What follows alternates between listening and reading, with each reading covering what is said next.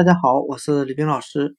今天我们来学习单词 arrest，a r r e s t，表示拘捕的含义。我们可以用词中词法来记忆这个单词 arrest，拘捕。它里面的 r e s t 为单词，表示休息的含义。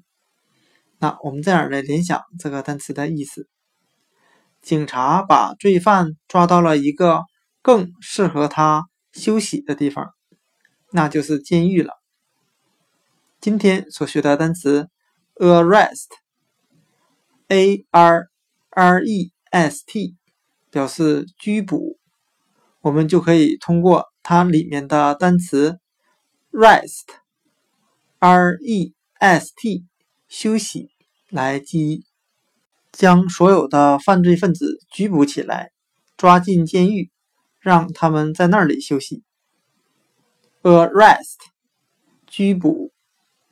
No one